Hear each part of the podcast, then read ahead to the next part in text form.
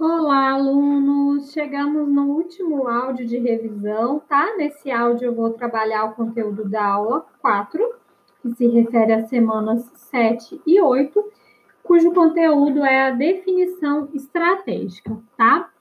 Na apostila, gente, para vocês acompanharem, esse conteúdo ele está disponível da página 57 até a página 75, ok? Bom, a gente terminou a última aula falando sobre o plano de negócio, que é uma ferramenta, um instrumento de planejamento do negócio que é de extrema importância para o empreendedor, tá? É, esse negócio, todo negócio para acontecer, ele precisa ter estratégias, tá? É, e essas estratégias elas vão constar no plano de negócio, tá? É, e aí, como que a gente faz para elaborar estratégias, né? Primeiro, o que, que é uma estratégia? Estratégia é um caminho, um meio, né, de você chegar a um objetivo, tá? Então, todo negócio ele precisa ter estratégia, ou seja, ele precisa saber qual é o caminho que ele deve seguir. Bom, para que ele tenha esse caminho, ele precisa ter um objetivo, tá? Então, pegando aqui na apostila, na página 60, pessoal, a gente começa com esse quadrinho aí que mostra o processo de planejamento estratégico de um negócio. Então, primeira coisa, a empresa precisa definir qual é a sua visão e a missão do seu negócio.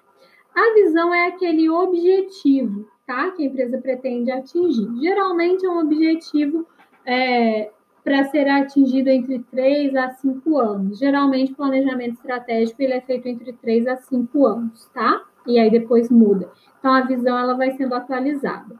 Já a missão é a razão de ser, é a razão de existir daquela empresa. Então a missão ela não muda, ela é fixa, é como se ela fosse a identidade daquele negócio, tá?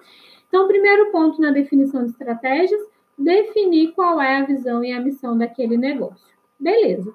Feito isso, o empreendedor vai fazer uma análise do ambiente externo e do ambiente interno o ambiente externo, como o próprio nome já fala, é fora da empresa, tá? É onde estão todas as oportunidades e todas as ameaças que esse ambiente oferece. Hoje em dia, por exemplo, nesse momento de pandemia, muitos empreendedores estão encontrando outras oportunidades para sobreviver à crise, por exemplo, muitos que não trabalhavam com delivery, muitos que não trabalhavam com redes sociais, com WhatsApp, agora estão trabalhando dessa forma, ou seja, olharam para o ambiente externo e encontraram uma oportunidade mesmo no momento de crise, tá? Então, o ambiente ele sempre vai trazer ameaças e oportunidades. O empreendedor ele precisa analisar para que ele possa se prevenir dessas ameaças e para que ele possa aproveitar as oportunidades da melhor maneira possível. Bom, analisou o ambiente externo, ele precisa analisar o ambiente interno, forças e fraquezas da empresa, ou seja, o que ele tem de forças e fraquezas. Então, ele vai fazer uma análise de todas as suas áreas, de todos os recursos que ele tem e identificar quais são as suas forças e quais são as suas fraquezas. Feita essa análise, ele vai para o terceiro passo, que é a formulação de metas e objetivos, tá? A meta, pessoal, ela é algo maior, tá? O objetivo ele é algo mais quantificável. O objetivo ele sempre tem número, porque geralmente ele tem é, um, número né, a ser atingido e uma data, tá? Então, uma meta, por exemplo, pode ser, vamos supor, né, é, ser referência no ramo têxtil é, na em passos e região. O objetivo ele vai te dar, né? É, ser conhecido por um ter, vamos supor, um número X de seguidores no Instagram em tantos, é, em tantos meses, né? É, ter uma um, um market share, uma participação no mercado de tantos por cento em X período de tempo, tá? Então, o objetivo ele é quantificado.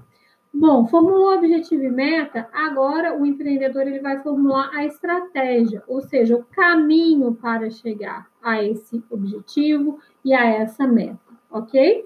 Formulou a estratégia, ele implementa, ou seja, ele realiza. Feito isso, pessoal, ele vai fazer o feedback e controle, ou seja, ele sempre vai estar é, verificando tudo isso, né? Observem na figura que esse é um ciclo contínuo, ele não acaba nunca. Então, o tempo todo o empreendedor precisa estar analisando, precisa tá, estar fazendo ajustes para que esse ciclo ele não acabe, certo? Então, a formulação de estratégias de um negócio, ela passa é, por todas essas etapas. É muito importante que ela passe por todas essas etapas, porque esse empreendedor ele vai ter uma estratégia mais bem estruturada, ok? E aí a apostila vocês vão ver que ele vem falando de cada um desses itens que eu falei. Ó. O que, que é a missão? Ele é, conceitua a missão, ele traz exemplos, né? Ele fala quais são os elementos que a missão deve conter e assim sucessivamente, tá? É, depois ele fala especificamente da análise de mercado, item 5.2, né? O que, que deve conter uma análise de mercado, tá? Ele traz ali todas as definições, tudo bem detalhadinho, não vou entrar é, nesse, nesse, nesses elementos, porque são muitos, mas depois vocês dão uma lida, tá? É, aí depois ele fala do plano de marketing, quais são os itens que o plano de marketing contempla. E por fim ele fala do plano financeiro, o que, é que deve conter, né? É, esses elementos aí nos itens é, dos fatores financeiros, tá?